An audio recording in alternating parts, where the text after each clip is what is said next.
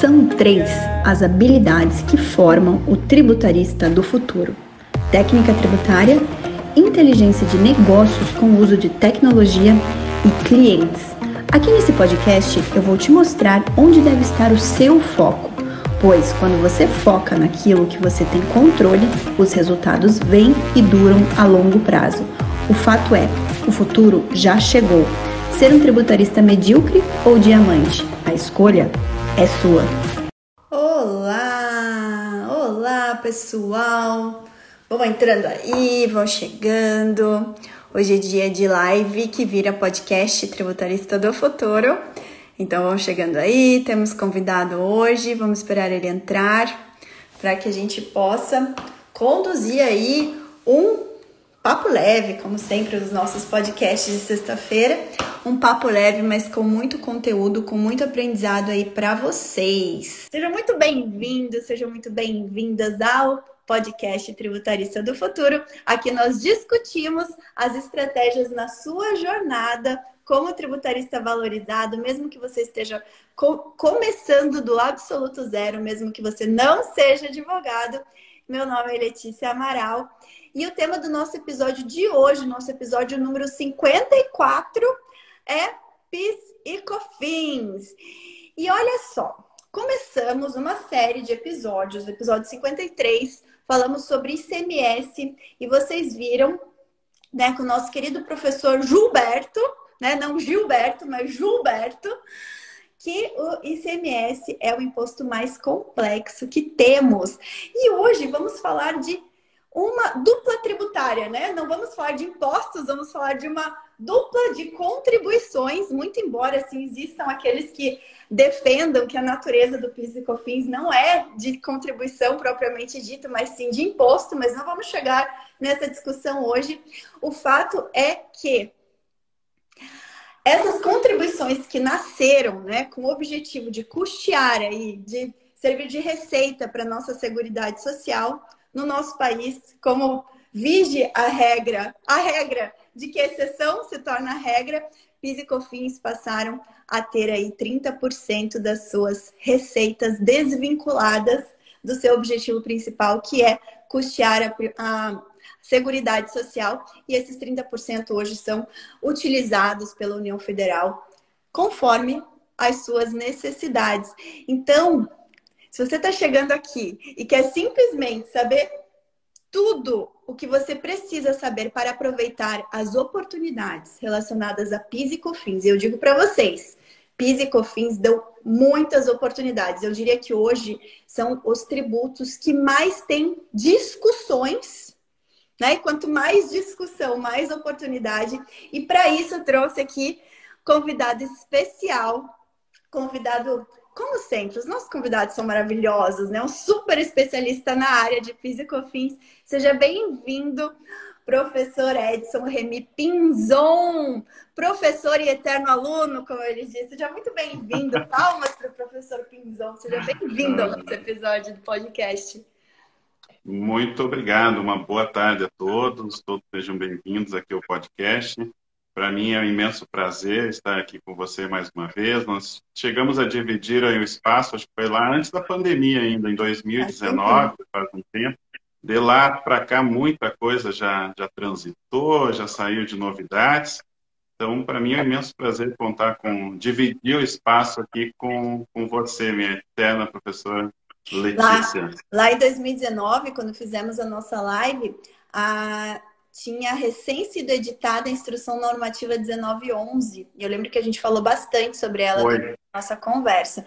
Então, de fato, de 2019, segundo semestre de 2019 para agora, estamos no meados do segundo semestre de 2021, muita água rolou, muita novidade veio de lá para cá.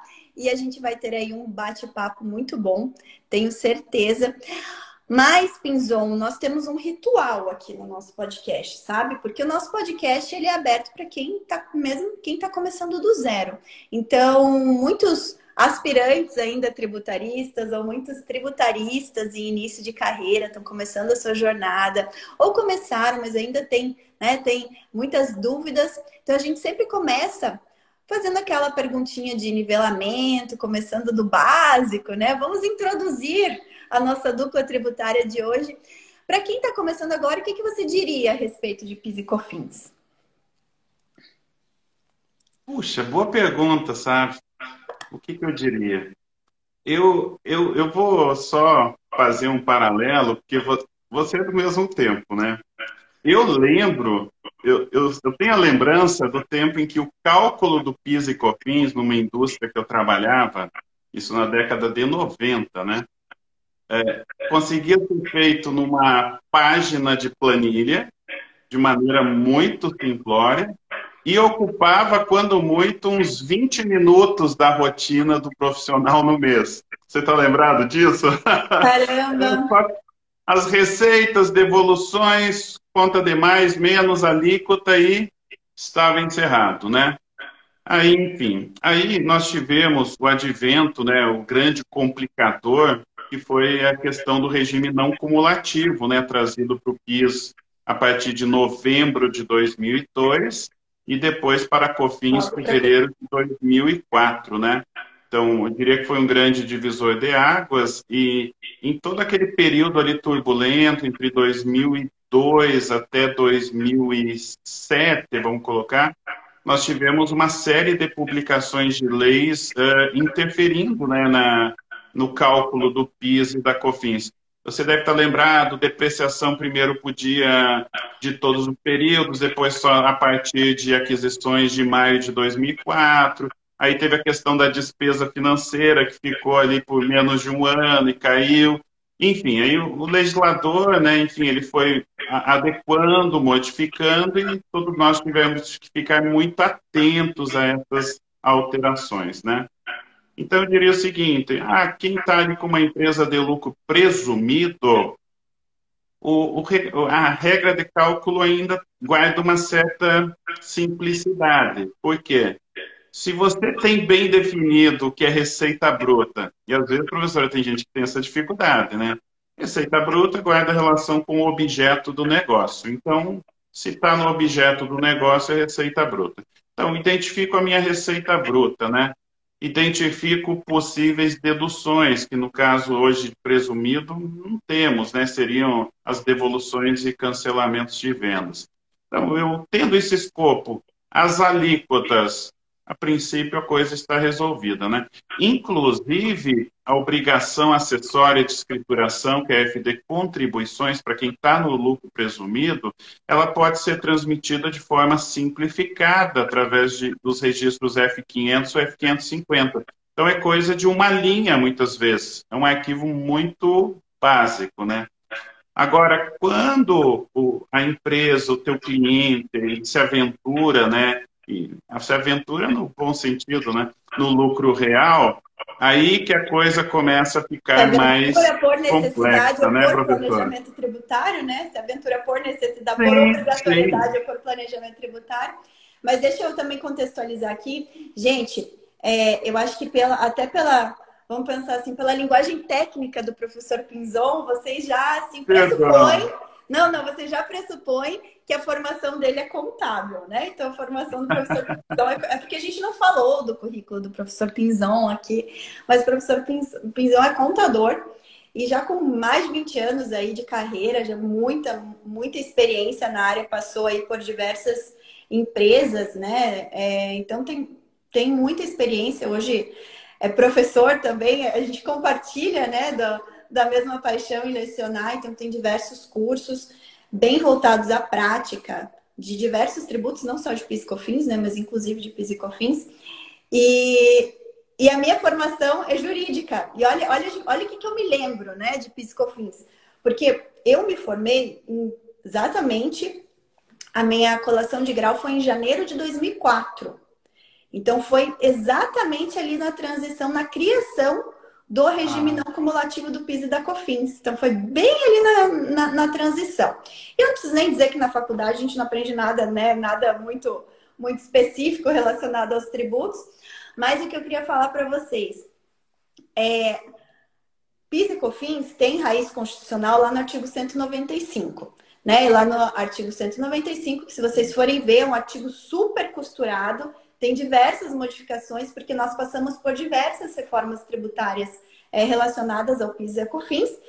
Uma delas foi justamente permitir a incidência de uma nova modalidade de cobrança do PIS e COFINS, que foi o regime não acumulativo. Um dos primeiros artigos que eu escrevi é, na minha carreira foi justamente sobre a não cumulatividade do PIS da COFINS, porque foi bem na transição, quando eu me formei ali. Então, existiam muitas discussões, existem até hoje, mas existiam naquele, naquele período existiam muitas é, discussões sobre a própria constitucionalidade do regime, que o STF vai julgar agora, em 2021, né? Tirou de pauta, está julgando sobre a questão da constitucionalidade do PIS e da COFINS, se o regime não se o regime não cumulativo é constitucional ou não, começou a julgar, retirou de pauta. Então, gente, de lá para cá, eu, eu, eu afirmo com absoluta certeza para vocês que PIS e COFINS são os tributos que mais geraram discussão judicial ao longo do tempo. E eu me lembro muito que quando eu comecei a advogar, então vocês viram ali, né? O professor Pinzon vem, falando de, de contextos bem contábeis, e eu, pela minha formação jurídica, eu peguei PIS e COFINS desde a época do aumento da alíquota, de 2% para 3%, em relação. Ah. E, e, em relação a COFINS, basicamente, né? Então, nós temos. Foi no tempo ter... do Collor, é isso? Não? Qual foi o FHC que aumentou? Foi o FHC, né? É, foi 2001. Foi FHC. Foi, FHC. Uhum, foi 2001. E se discutia muito a constitucionalidade do aumento da alíquota de, de 2% para 3% da COFINS, e a gente atuou com muitas ações judiciais naquela época. Então, eu me lembro bem, porque foi bem no início da minha advogada, nem era advogada ainda, né? 2001 era estagiária, mas, mas, eu, mas eu peguei muitos processos, depois se estendeu, mesmo após eu virar advogada. E e eu, até hoje, PIS e COFINS são os tributos que mais nos dão oportunidade de atuação como tributarista. Seja no viés jurídico, voltado aos advogados tributaristas, seja no viés de consultoria mesmo, né? No viés de consultoria, planejamento tributário, recuperação de tributos. Então, eu acho que se a gente fosse desdobrar esse episódio do podcast em uns 10 episódios, a gente teria teria conversa, teria assunto, mas a gente vai compilar aqui hoje os principais, porque realmente não não temos como abordar, mas saibam, são os tributos que mais dão oportunidades para o tributarista atuar na prática, tá? Dia a dia. E outra, outra situação importante pegando, então assim, quando, quando a Constituição foi promulgada lá em 88, que vieram as formas de custeio, né? Então a gente abriu a nossa, a, é, as modalidades de contribuições para custeio da Previdência Social, dentre elas o PIS e a COFINS, que tem a raiz, como eu falei, a raiz constitucional lá no artigo 195, é, no início, ele, como, como o professor Pinzon trouxe, ele era uma forma só de incidência, regime cumulativo, né, alíquota, enfim, houve essa alteração aí na COFINS, era 2, passou para 3%, PIS 0,65%, mas não existia muita, muita discussão. Então, a primeira grande discussão relacionada a PIS e COFINS foi justamente o aumento da alíquota da COFINS. Mas ali em 2002, quando veio a questão do, da, da instituição do regime não cumulativo, então, quando veio lá em 2002 a não cumulatividade da COFIN, da, do PIS, logo na sequência da COFINS, aí que começaram ali a, a, a, o aprofundamento das discussões em relação a esses tributos, tá? Primeiro, por conta, por conta das atividades. Então, assim, hoje, o que, que a gente mais ou menos tem de regra, tá? Como eu falei, toda regra tem exceção. Mas as empresas do lucro presumido, elas continuam sujeitas, via de regra, né? A gente tem isso tudo definido na legislação, via de regra ao regime cumulativo. Então, não importa se é, não, não existe o cômputo de créditos ao longo da cadeia. Você sempre vai pegar a receita bruta e aplicar as alíquotas. 3% de COFINS, 0,65% de PIS. Deixa eu chamar o professor Pinzou que ele voltou. Calma aí. Pronto. Vamos ver se ele retorna aqui. Voltei. Pronto. Mas eu estava só explicando que as principais, a, a, as principais discussões em torno de PIS e COFINS surgiram justamente com a instituição do regime não cumulativo. E a hora que veio a incidência do PIS e COFINS sobre importação, né, que daí veio logo na sequência, aí aumentaram ainda mais tanto, tanto a complexidade do tributo, como você ressaltou antes, eram, lá no início eram contribuições né, na vida do empresário, na vida do contribuinte, não tão complexas. Mas veio a não cumulatividade. Logo na sequência veio o, a incidência sobre importação. E depois o regime não o, o regime monofásico, aí que o bicho começou a pegar. Tanto que todas essas, essas esses ajustes legislativos, eles implicaram em discussões judiciais que estão sendo arrastadas até hoje. Né? Então, por exemplo, como eu comentei, o próprio regime da não cumulatividade foi incluído em pauta de julgamento há cerca de duas semanas no, no STF, saiu de pauta, foi retirado de pauta. O IBPT está com uma micuscure, então a gente já está toda uma discussão ali com os escritórios que que representam o contribuinte que serve lá no leading case, né? Então são, é, são os maiores escritórios, Pedro Neto, Matos Filho, e a gente pela BPT fazendo diversas discussões em paralelo. Nós temos aqui em relação monofásico, o STJ julgando também, incluiu, é, foram afetados já quatro recursos, então, né, acho que a afetação é uma, é uma terminologia um pouco mais técnica do, do advogado, mas são quando os recursos que discutem o tema sobre é, a possibilidade de geração de crédito para, né, para é, mercadorias enquadradas no regime monofásico, é, quando vai lá para o STJ e ele escolhe como o caso principal para é, servir de jurisprudência para todos os outros casos. Então foram quatro recursos que foram escolhidos. E dentre esses quatro recursos, um é nosso também. Um é nosso da Amaral Yasbeck. Então, tamanha relevância dos casos. E aí que a gente vem para nisso gera assim diversas discussões e quanto mais discussão, como eu falo, mais oportunidades para a gente poder atuar como tributaristas. E aí eu vou jogar a bola para você, professor Pinzão. aí eu vou jogar a bola para você. É, mas eu vou aproveitar o seu gancho, que é interessante, né? Porque, principalmente, como você falou, para quem é, é iniciante, não, não, não viveu talvez esse período, né? Uh, mas eu vejo que um, uma, um dos grandes, talvez, erros em relação à não cumulatividade do PIS e da COFINS foi tratá-la por uma metodologia que, no meu ponto de vista, guarda muita subjetividade, ela não é objetiva. Uh, apesar do ICMS ser um tributo, um imposto altamente complexo, mas a, a, formatação do crédito regular, não vamos entrar na bagunça de créditos presumidos, né? mas a formatação de um crédito regular de CMS e IPI é transparente, é aquilo que veio do documento fiscal. Então, eu enxergo, né? Eu apenas interpreto, enxergo e faço uso do crédito. E no caso do PIS e da COFINS, que foi a adoção lá do tal do método subtrativo indireto, né? Isso, de certa forma, isso era um algo novo. Eu lembro que os próprios profissionais da linha de frente, sejam contadores ou advogados, talvez mais contadores, eles tinham muita dificuldade, Letícia, no início dessa compreensão. Eles tinham uma dificuldade, porque o modelo para eles até então de não cumulatividade era o clássico do IPI e do ICMS. Então surgiu um modelo totalmente novo, diferente, né? Sim, então, foram as, isso, isso eu acompanhei bem todas essas discussões, porque como várias coisas a gente vai falar hoje, né? Temos discussões que começam no âmbito administrativo, vão para o CARF, depois vão para o judiciário, ou em paralelo correm no judiciário e correm no âmbito administrativo, mas a gente acompanhou bem essa evolução. Poxa, qual que é, né? Como que a gente aplica a não cumulatividade de PIS e COFINS? na o que a gente pode considerar como insumos para fins de crédito, se não é. Qual que é exatamente o critério? Não é do ICMS, tá? Entendemos. Não é do IPI, é do imposto de renda. Então, o CARF, basicamente, ficou por muito tempo transitando aí para chegar a uma definição que depois teve que ir para o judiciário e se consolidou, entre aspas, em 2018, quando o STJ julgou, mas que o STF pode modificar também, porque ele vai julgar esse tema. Então, tamanho, Sim, tamanho esse mundo controvertido. E aí, como que fica, né? A gente tem os nossos clientes, temos os contribuintes que têm que seguir com as, com as suas operações, e aí a importância do, do acompanhamento, do aconselhamento de um tributarista.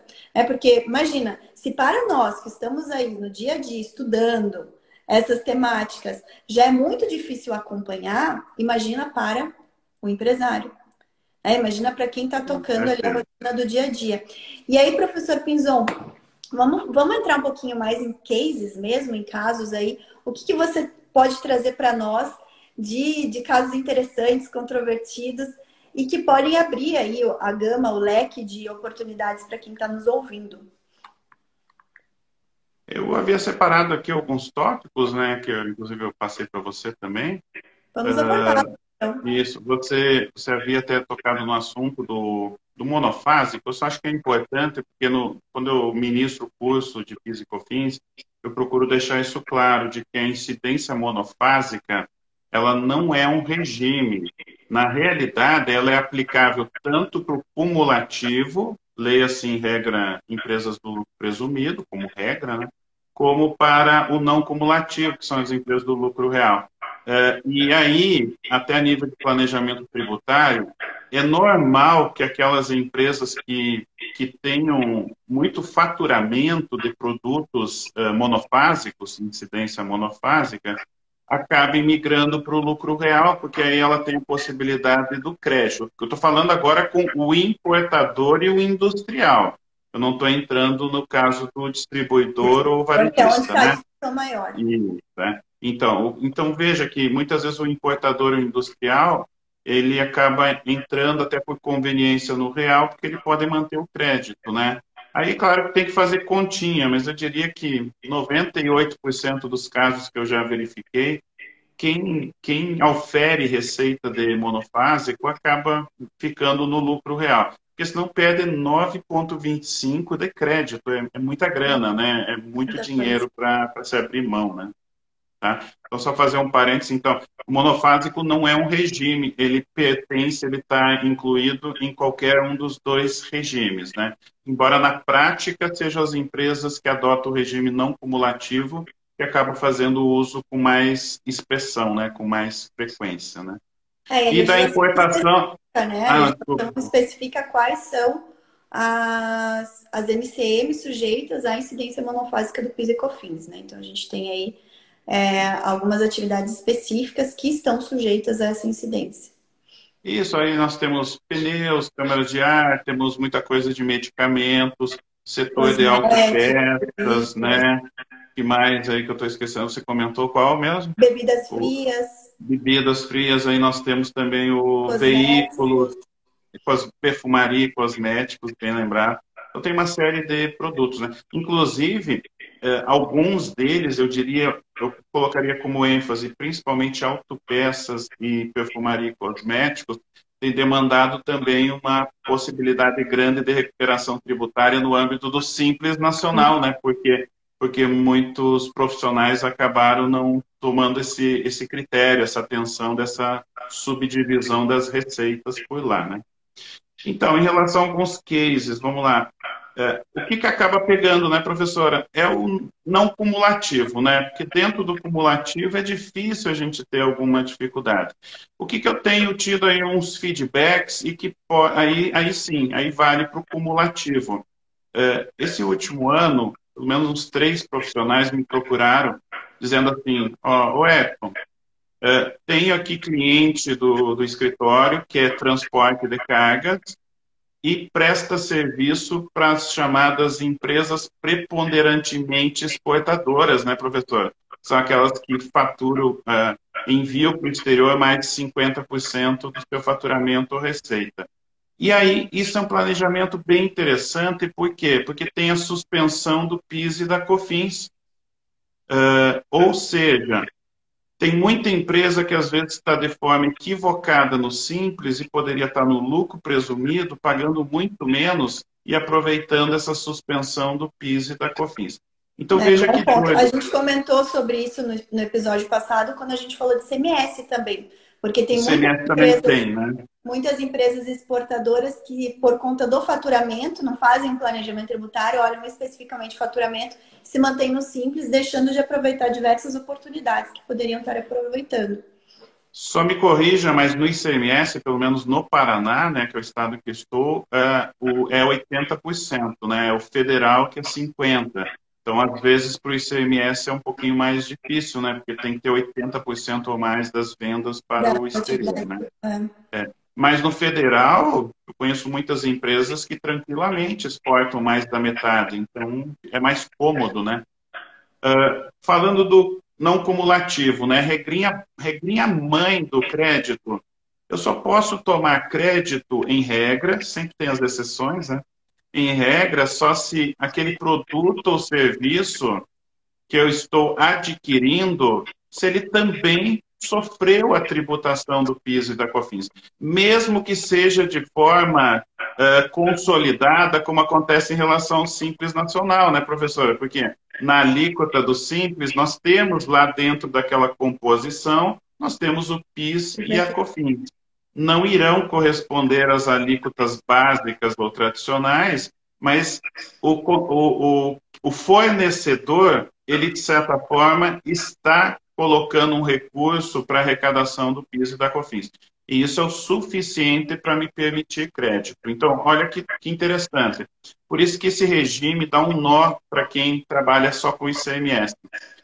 Se eu compro do Simples e na alíquota do Simples veio, por exemplo, 1% de PIS e COFINS, eu tomo 9,25%. Uh, se, se, ele, por acaso, é presumido o meu fornecedor, ele pagou 3,65, mas eu tomo 9,25. E se ele me vendeu um produto monofásico e eu estou adquirindo como insumo ou imobilizado, por exemplo, sou uma indústria, Uh, embora ele tenha pago mais, exemplo 11%, eu vou tomar 9,25%. Então, o crédito básico regular, ele sempre é tabulado em 1,65 de PIS e 7,6 de COFINS. Tanto faz, tanto fez que o meu fornecedor pagou mais ou menos. Uhum. Isso acaba se tornando indiferente nessa sistemática, né? Talvez por isso o nó na cabeça dos profissionais, principalmente lá no início, lá em 2004 e 2005, né? Falei de exceções, que exceções nós temos? Se eu estiver adquirindo com CST 07 como insumos, eu posso manter o crédito. Então, olha que doideira, está até na instrução normativa também. Então, uh, veio sem PIS e COFINS, mas eu posso tomar crédito. E nessa seara nós temos também o microempreendedor individual, que eu já vivenciei principalmente nas indústrias. É comum ele prestar serviços de manutenção e oficina de maquinário. Então, esse serviço dá direito a crédito como insumo.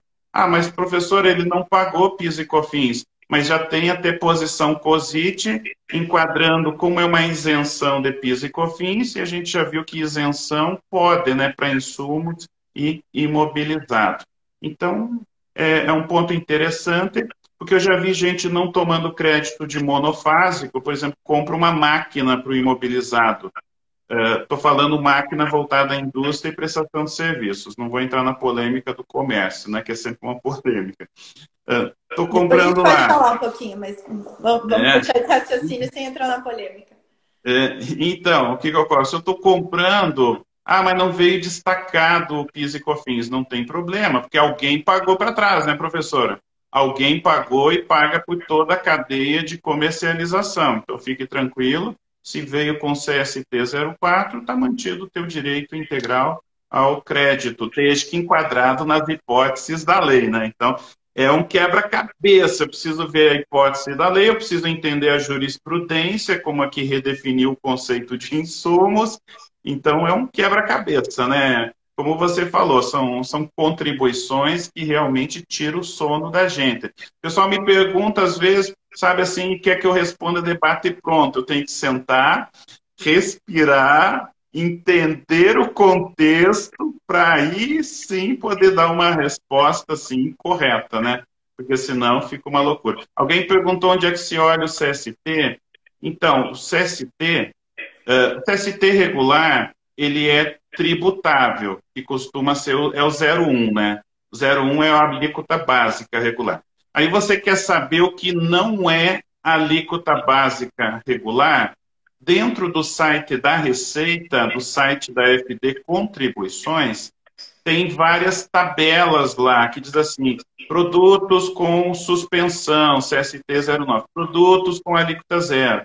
Então você pode acessar isso via site da Receita ou no caso do profissional que assina, né, uh, tem, assina com alguma empresa de consultoria, essas consultorias que fornecem essas informações prévias através de sites uh, como ITC, Conet, Senofisco, uh, essas consultorias já fornecem uma consulta mais direcionada por NCM, normalmente, através dos seus sites. Eu acredito que a colega que perguntou deve ser do direito, né? Então, por isso que eu fiz questão de dar uma. É, mas deixa eu até complementar. Ela é do direito e é minha aluna. Maite, ah. você vai lá dentro do FTF, no módulo 11, em que eu falo de recuperação tributária do PIS e COFINS, tem toda a listagem dos produtos sujeitos ao, à incidência monofásica. No módulo que eu, que eu falo de contabilidade tributária e no módulo que eu falo da para você entender a nota fiscal eletrônica, eu falo do CST. Tem a tabela de CST lá dentro do curso para você e tem também onde você encontra o CST dentro da nota fiscal eletrônica, tá? Isso, isso é importante, muito importante, bem colocado, importante mesmo, né? As é, chamadas toda... tags, né, professor? Isso, é porque lá dentro da nota fiscal eletrônica você tem um campinho de CST que tem o código do CST, que daí você vai na tabela do CST e identifica o que, que significa aquele código. Mas, mas, como você falou, são todos dados também que você pode pegar lá na receita, tem as tabelinhas que explicam o que é cada, o que é cada código CST. Mas vamos lá, fechando esse parênteses. Alguém aí confundiu do MEI também, perguntou se o MEI tem isenção. Não vi quem foi. Não, o MEI ele recolhe, o MEI é, uma, é um recolhimento totalmente simplificado, tá? É, unificado. é uma anomalia, professor. É. Na verdade, vamos até contextualizar. O MEI ele só foi criado para formalizar né, todos aqueles profissionais que trabalhavam e não arrecadavam nenhum imposto. Então, assim, o governo veio trazer, né, né, veio instituir essa modalidade né, de microempreendedor individual para formalizar as atividades até então informais. E, gente, isso eu tenho muito na cabeça porque acompanhei todo esse processo. A vantagem da gente que vivenciou as mudanças legislativas, né, professor Pisou, porque tem muitas coisas que marcam.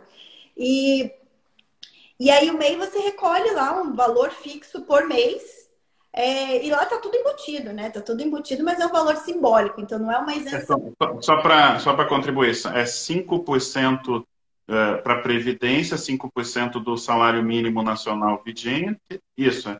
e mais um real de ICMS ou cinco reais de ISS, né? É, e aí ele não contempla mesmo o PIS e a COFINS, né? Que ficaram de fora.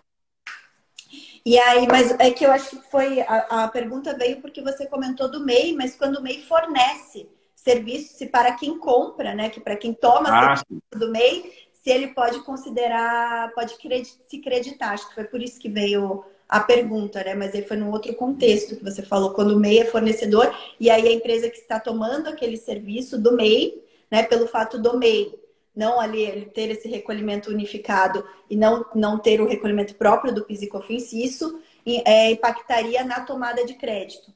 É, então, é. acho que foi nesse a, a, a, bem, a bem na verdade, professor, acho que até o final de 2019, se não me falha a memória, eu havia uma discussão, haviam alguns profissionais que entendiam que podia se tomar crédito e eu era da turma que dizia que não.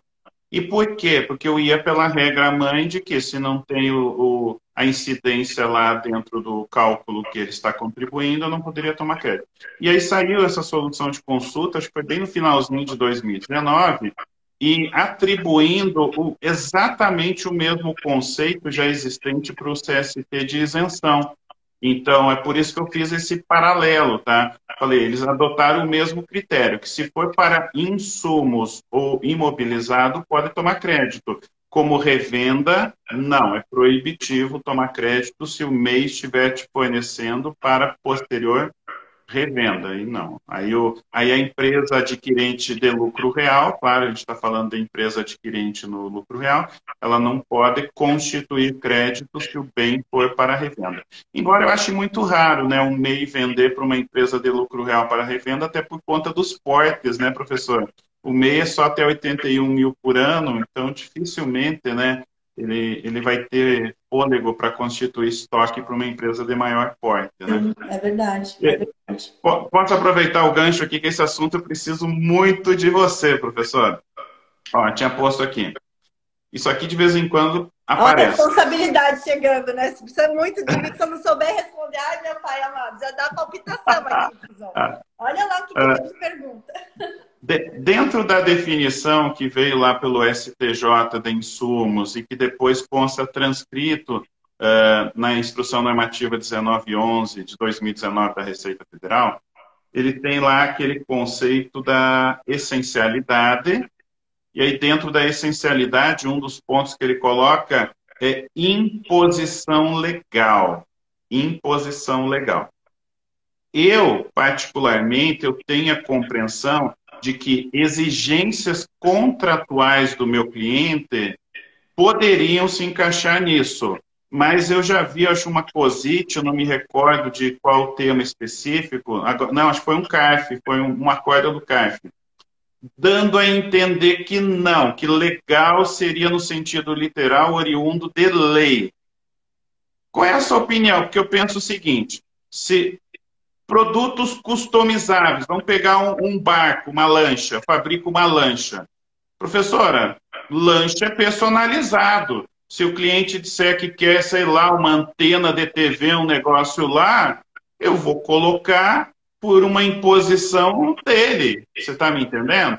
Sei Sim. lá, tô, tô devaneando. Então, é. eu, acho uma, eu acho uma linha muito tênue isso de discriminar o que é imposição por lei de uma imposição contratual, que é algo que o meu cliente está exigindo e que, por consequência, você concorda, está onerando o meu custo e, por consequência, estou aumentando o meu preço, que é o, que é o início de tudo para se calcular essas contribuições. Desculpa lhe botar nessa fogueira, mas qual o seu ponto de vista nesse sentido? Tá, vamos lá então, Pinzon. A gente está falando de tomada de crédito, né? O que é o STF, até para contextualizar, legal para contextualizar para o pessoal.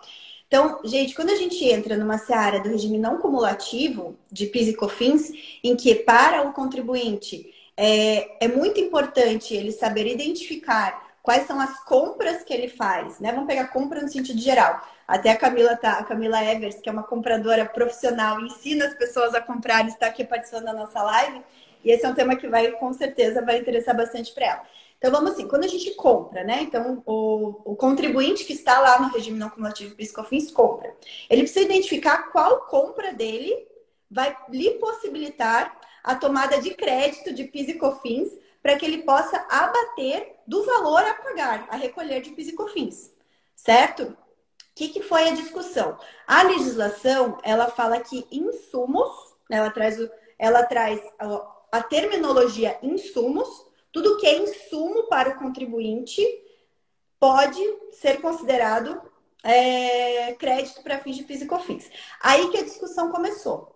Porque a legislação não traz um conceito, um conceito fechado do que, que é insumo. E aí você precisa recorrer para outras legislações, e isso gerou um embrólio que os contribuintes ficavam sempre em dúvida sobre o que é insumo, de fato. E por isso que falei, começaram as discussões, contribuintes começaram a receber autos de infração, porque tomavam crédito sobre insumo que a Receita entendia que não era insumo. Isso gerou uma discussão no, no âmbito administrativo, chegou no Poder Judiciário, Judiciário lá em 2018, o STJ trouxe, depois de anos de discussão, a definição do que, que é insumo. Então, insumo é, são todas as compras né, que sejam imprescindíveis, sejam essenciais ao desenvolvimento da atividade econômica do contribuinte. Então, ele trouxe um conceito de insumo que era diferente do conceito que está lá até no, no parecer normativo número 5, 2008, acho que a Luana colocou aqui, que falava que era tudo que seria que poderia ser aplicado à atividade de industrialização ou prestação de serviço do contribuinte. Então, o STJ trouxe um conceito mais amplo, vamos dizer, que é tudo que é essencial, imprescindível para o desenvolvimento da atividade do contribuinte. Então, esse foi o conceito. Aí, quando a Receita Federal foi internalizar isso, e hoje a gente tá, está internalizado na Instrução Normativa 1911 de 2019, ela trouxe algumas, uh, alguns pontos que, no entendimento dela, estariam dentro do, desse conceito de insumos, e ainda muitos pontos obscuros, né? Então, o professor Pinzon trouxe. Então, por mais que a Receita Federal entenda que tudo que é uma imposição legal gera direito a crédito dos PIS aí a gente tem que ir no conceito. O que é uma imposição legal? Então, uma imposição legal, num conceito mais fechado, de fato seria tudo que é previsto em lei. Né? Então, uma, uma imposição legal. Você tem lá as indústrias que precisam obedecer à legislação ambiental e fazer a logística reversa para que não, não despejem resíduos sólidos no meio ambiente. Então, para que ela possa fazer uma logística reversa e não despejar resíduos sólidos no meio ambiente, ela precisa ter gastos. Ela tem gasto, tem que fazer mais, tem que ter mais despesas, todas essas despesas por uma imposição legal e conforme o entendimento do STJ mais da Receita Federal, geram direito a crédito de PIS e COFINS. Tá, agora a legislação mesmo, até o próprio Código Civil, fala que tudo que está é, tudo que está acordado, né, tudo que está contratado entre as partes tem força de lei, né? O contrato tem força de lei. E aí vem a dúvida que o Pinzon trouxe. Poxa, mas se o contrato é lei entre as partes, né? Se ele faz lei entre as partes, não seria uma imposição legal? Se o meu, né? Se, se o meu cliente impõe que lá na, tanto na industrialização, na prestação de serviço, eu tenho que ter alguns critérios que estão lá no contrato, e para que eu obedeça aqueles critérios, eu tenho que fazer dispêndios adicionais. Então, se eu tenho que fazer esses dispêndios, isso não teria que gerar crédito PIS? Eu, a, a, minha opinião é que é defensável se a gente vai pegar o conceito de que contrato faz lei entre as partes e lá na instrução normativa que fala que imposição legal da crédito PIS é defensável. Só que discussão judicial, porque a Receita Federal não vai aceitar. E aí a gente entra naquelas ambiguidades. Outra discussão muito, muito relevante é, em termos disso é justamente as empresas que não são indústria nem prestadoras de serviço e estão no regime não cumulativo de PIS e COFINS. O que, que elas, elas podem se acreditar de insumos? A Receita Federal entende que não. Né? A Receita Federal é bem fechada lá na Instrução Normativa 1911, entendendo que não. E aí vai de novo para uma discussão judicial em que é no Poder Judiciário, pelo fato do STJ ter feito um conceito mais aberto, é possível discutir que tudo, que todas as empresas que não sejam indústria nem prestadoras de serviço têm direito a acreditamento de PIS e COFINS é, naquilo que for insumo para sua atividade. Então, são, são, são discussões que é, quando a gente vai tratar, né? Quando a gente vai tratar de tomada de decisão e, vai, e a gente vai auxiliar o nosso cliente para que ele faça essa tomada de decisão, a gente tem que pontuar. Pontuar para ele, ó, isso daqui não está muito claro. Daí a gente sempre, por isso, por isso que existem tantas soluções de consulta, né, Pinzon? Porque a legislação Sim. é muito obscura.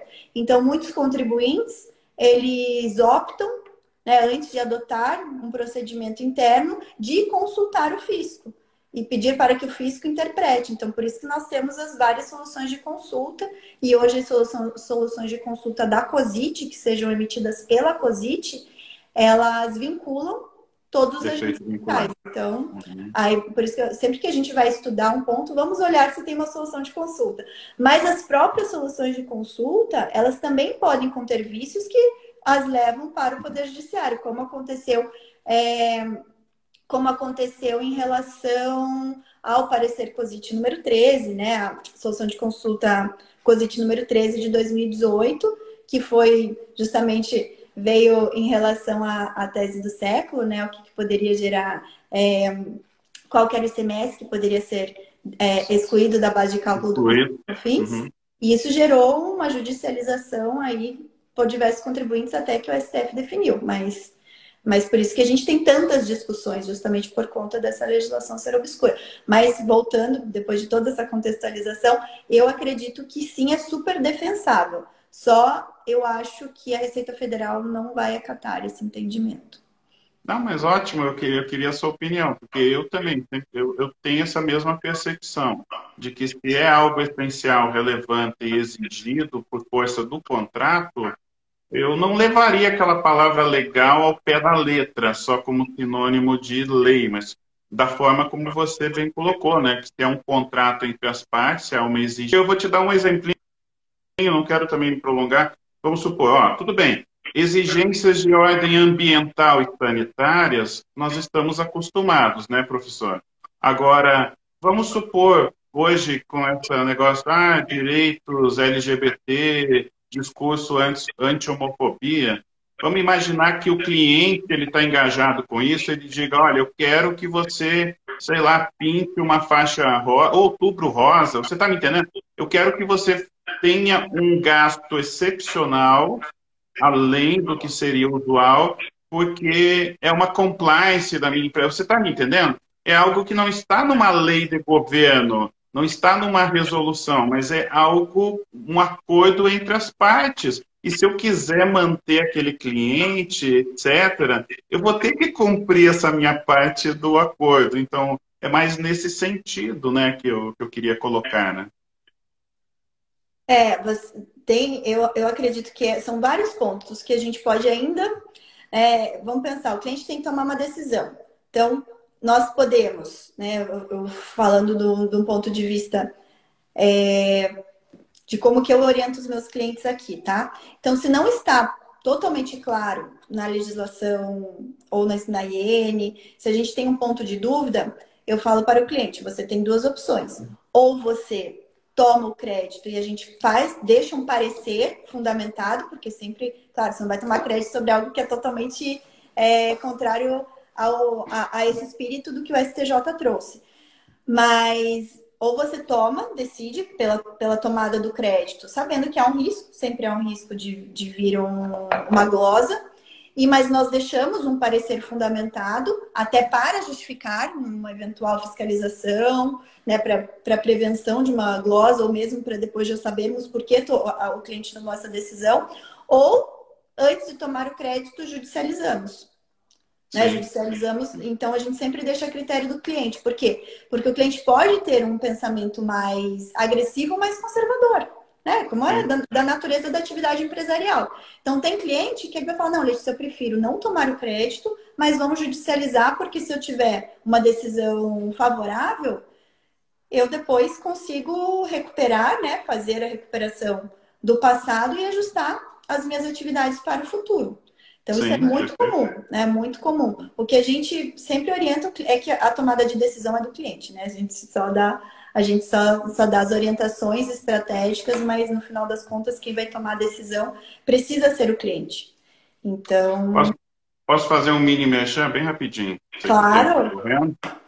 Pessoal, uh, quem segue aí a professora Letícia, tributarista do futuro, uh, se puder também me seguir aqui no Insta, lá na minha bio, tem uma série de materiais bem bacanas disponíveis para vocês tem materiais gratuitos, tem material muito importante como esse, tem o material do PIS e da COFINS a um baixíssimo custo, e também tem a divulgação dos cursos, né? Eu tenho curso na área de ECT, ECF, PERDECOMP, e também a matéria da exclusão do ICMS. Estou terminando de preparar o curso de lucro real, IRPJ, e também agora em novembro reestreia o meu curso Analista Contábil na Prática, curso grande, com 15 horas de vídeo, né? Então, uh, segue eu no Insta aí, dá uma olhada lá na minha bio, na Linktree, tem bastante coisa que eu tenho certeza que pode te ajudar. Tem e-book, tem planilha, tem muita coisa bacana lá e também no meu canal no YouTube, né? Nós estamos com a quantidade parelha de seguidores, professor. Eu olhei, até fiquei curioso, estamos bem ali pertinho um do outro. Ah, então, uh, inscreva-se lá no meu canal no YouTube, tá? Edson Pinzon, é bem fácil de achar. E eu, tô, eu tenho agora mais três quartas-feiras que eu estarei com lives. A, a temática das minhas lives agora para essa sequência de novembro não é fiscal. Ah, não fiquem tristes o pessoal do tributário, né? É, como eu estou alavancando o curso Analista Contábil, são lives de temática contábil, mas para quem estiver aqui nos acompanhando e seja da contabilidade, não perca a próxima live de quartas, 21 horas em meu canal, porque eu vou falar sobre duas normas contábeis novinhas em folha que estão para sair aplicáveis às empresas que faturam até 78 milhões. Aí você vai dizer, tá, mas contabilidade fiscal tem tudo a ver, né, professora? Por quê? Da onde que você acha que advém os conceitos de receitas, custos, despesas e investimentos? Vem da norma contábil. Então, como essas normas estão flexibilizando alguns conceitos, isso acaba refletindo diretamente depois na apuração dos tributos. Então, importante você saber o que, que está vindo de novo aí, principalmente para as empresas de até 78 milhões de faturamento por ano. Tá? Gente, ó, deixa. É... Eu tenho muitos alunos que são contadores, muitos contadores que me seguem, então sigam também o professor Pinzon. Vocês viram que ah, até pela, pela, pelas linhas de abordagem, né? Vocês vão vai agregar muito na carreira de vocês como tributaristas, porque vocês veem que o professor Pinzon é muito ali do detalhe do dia a dia, das operações, né? Então se complementa muito com as temáticas que eu trago, que eu exploro com vocês, tá? Então não deixa, acho que assim, para quem realmente quer se manter atualizado, quer cada vez mais se aprofundar e ser um tributarista valorizado, vocês sabem que eu só trago os melhores aqui comigo, né, gente? Eu não vou ficar. E a Lu tá acompanhando a gente, a Lu vai vir também. Já vou convidar, já deixo o convite aberto. A Sasca também tá acompanhando, já falei pra Sasca que ela também vai vir. Sasca, Sasca é top, vir... gosto muito dela também. Eu já falei no ah. episódio passado pra Sasca. Sasca, vamos combinar. Eu já vou eu já vou, deixa eu passar essa correria dessa semana com o fechamento de, da turma da FTF, mas depois a gente vai combinar já as próximas. A Luana vai estar aqui, a Saskia vai estar aqui. Eu só trago o pessoal top para vocês. Então não deixem de seguir. É, o professor Pinzon, ele, como ele falou, tem muito conteúdo na bio dele, muito conteúdo bom para ajudar vocês, principalmente os que já estão aí no campo de batalha, já estão atendendo os clientes. Tem muita coisa que vocês vão aproveitar. Na, no site também do professor Pinzon tem todo todo compilado lá de cursos, treinamentos, uhum. materiais gratuitos e pagos, então não deixem, tá? E o pessoal que está começando agora, está entrando aí, tá se apaixonou, quer ser tributarista, cola aqui. Hoje, hoje a gente está finalizando as matrículas para formação de tributarista do futuro, tá? Eu já tenho passado aqui muito com vocês, vocês precisam ser um profissional completo para pensar estrategicamente e no tributário a gente nunca para de estudar, tá? A gente tem que estar tá sempre se mantendo atualizado. Só que vocês precisam começar do básico, monetizar o conhecimento de vocês e aprofundar cada vez mais, tá? A gente não para de estudar. Por isso que eu falei que eu estou organizando. Começamos agora no mês de setembro as imersões para os alunos. Já falei com o professor Pinzão, vai organizar para o ano que vem imersões aí, coisas que que eu vou trazer uma imersão de PIS e COFINS, a gente vai trazer mais conteúdo aprofundado para vocês nos diversos tributos e pegando bem essa, esse contexto aí do dia a dia, os cases. Hoje a gente nem falou, tem tanto case. Gente, eu tô com uma planilha aberta, deixa eu falar aqui para vocês. Meus alunos têm essa planilha. Tô com uma planilha aberta com todos os pareceres, as soluções de consulta, as decisões do CARF relacionadas a insumo. Só o que, que pode gerar, nem só insumo, mas só o que pode gerar crédito para PIS e COFINS não cumulativo. Por quê? Porque esse é um dos trabalhos que a gente faz como tributarista. A gente tem o nosso compliance de PIS e COFINS para as empresas do lucro real, as empresas que estão no regime não cumulativo. Então, eu vou fazendo todo esse mapeamento para auxiliar no trabalho. Então, eu tô aqui com uma planilha gigantesca, não sei quantas linhas ela tem aqui, e tá sempre atu sendo atualizada, porque a gente teve semana passada a decisão da Netflix, né, professor Pinzon, em relação aos gastos de propaganda. Então, propaganda, né? É, o CARF vinha adotando um. Na verdade, ele não mudou o entendimento dele, ele só, ele só julgou outro caso específico, mas o CARF já vinha adotando uma linha de que gastos com publicidade, se a empresa tomadora né, desses gastos é, que é, estiver prestando, tiver atividade de publicidade e marketing, ela pode tomar crédito. É, teve um caso específico da Ricardo Eletro, em que o CARF Ricardo também, Eletro. da Ricardo Eletro, em que o CARF também autorizou a tomada de crédito, mas agora foi julgar o caso da Netflix e não autorizou. Né? Então, para a gente ver as nuances, o que, que o CARF tem cada vez mais entendido. Tem que estar lá no business core da, da, da empresa. É. No business core, não pode gerar direito a crédito. Então, a gente vai analisando e quanto mais a gente já tem a nossa, a, todo o nosso embasamento, né, bem sólido, que a gente vai entendendo é, o motivo, fica mais fácil para a gente também poder auxiliar os nossos clientes no dia a dia, tá? Querem receber, querem receber material gratuito para aprofundar o estudo? Segue lá o professor Pinzon, ele já falou que ele deixou no link na bio dele é, muito material para vocês estudarem aí, tá bom? Professor Pinzon, vamos ter que nos despedir. Foi vamos, muito bom. Né? É, infelizmente, hoje Hoje não vou poder me estender aqui, preciso correr para ver meus, meus picorruchos. Mas, pessoal, ó, quem tá aí, dúvida, tá assistindo a gente, quer, quer mergulhar, quer se tornar um profissional realmente na prática, um tributarista valorizado na prática, deixo o convite aí para vocês. Hoje é o último dia de matrículas, a última turma do ano, não teremos mais turma da FTF em 2021. Dá tempo. Se você está nos vendo na reprise, infelizmente, só ano que vem. Desculpa, tive que rir agora, foi bom. Se você está nos vendo na reprise, nos ouvindo na reprise, infelizmente, só ano que vem, agora tem que esperar lá provavelmente fevereiro de 2022. Mas o professor Pinzão tá aí, os cursos dele estão aí super práticos para vocês também se aprofundarem em alguns tributos específicos. Professor Pinzão, já vou deixar de antemão, de antemão convite para um próximo encontro, né? Para a gente poder Com certeza. outros temas. De repente, aí vamos, vamos marcar um para falar de imposto de renda, lucro real. Vamos. Né? Adoro, lucro... adoro, adoro imposto lucro, de renda, adoro também. Uhum. Lucro real Legal. aí, outro tributo que nos dá muitas oportunidades de atuação como tributarista.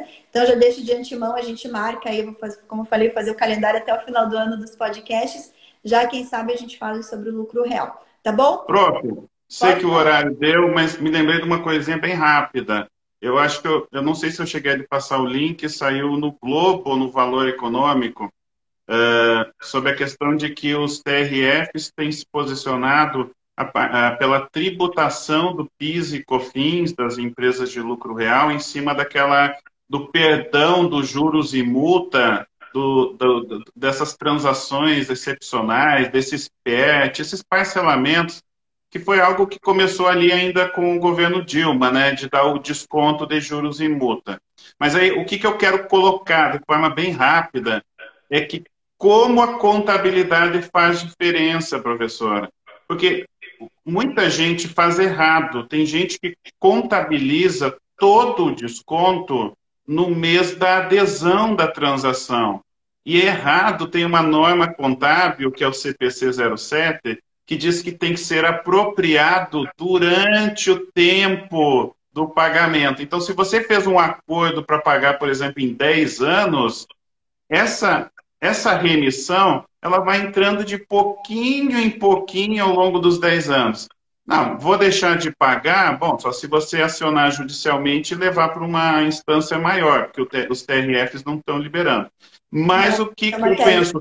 Mas, professora, fluxo de caixa, em vez de você pagar PIS e COFINS sobre um milhão, você paga sobre 100 reais por mês. E fluxo de caixa, como a gente diz, o é o coração da empresa, né? Então, às vezes, veja, uma contabilização errada está gerando também um pagamento indevido de tributo, né? Então, só para colocar aí, é, é, um tema, novinho, né? Esse é um outro tema, gente, que eu, vale uma live, tá? Sobre a questão tanto do perdão da dívida, tanto, não só para PiscoFins, mas para IRCSL, Selic, né, que é outro ponto, ah, tem. e as recuperações de tributos. Então, eu acho que esse pode, pode ser é um, um tema que dá assim uma live e dá aulas, inclusive, né? É, mas eu vou deixar anotado para a gente trazer uma outra oportunidade, explorar mais isso, porque realmente são muitas discussões e muitas dúvidas. Eu, eu recebo muito, muitas dúvidas dos setores contábeis das, das empresas, porque eles não sabem como contabilizar e tem coisas que realmente são nebulosas, são pontos de discussão. A Receita entende de um jeito, mas a gente defende de outro, enfim, e temos aí alguns posicionamentos bacanas do judiciário também flexibilizando esse fluxo de caixa para os contribuintes. Mas vamos trazer aí, é, vamos trazer essa temática, acho que é algo bem legal para a gente explorar numa outra live. Tá bom? Professor Pinzão, obrigada de novo, foi muito bom essa conversa. É, é, como eu falei, a gente podia ficar horas aqui, porque tem muito pano para manga.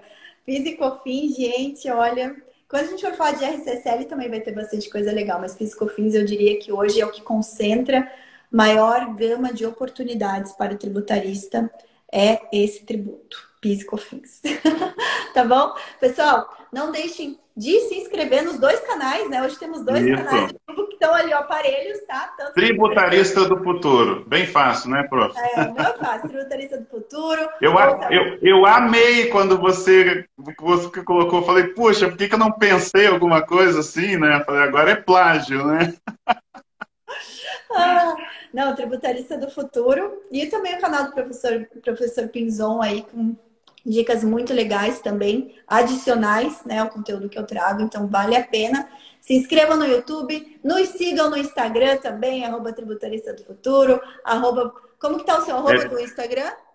Edson Remy Pinzon, tá o nome completo. Tá, Edson Remy Pinzon. Tá bom, gente? Não deixem de, se vocês querem ser tributaristas de fato valorizados, sigam, sigam quem, quem tá aí no dia a dia das discussões e trazendo filé mignon para vocês, não é mesmo? Isso aí, professor.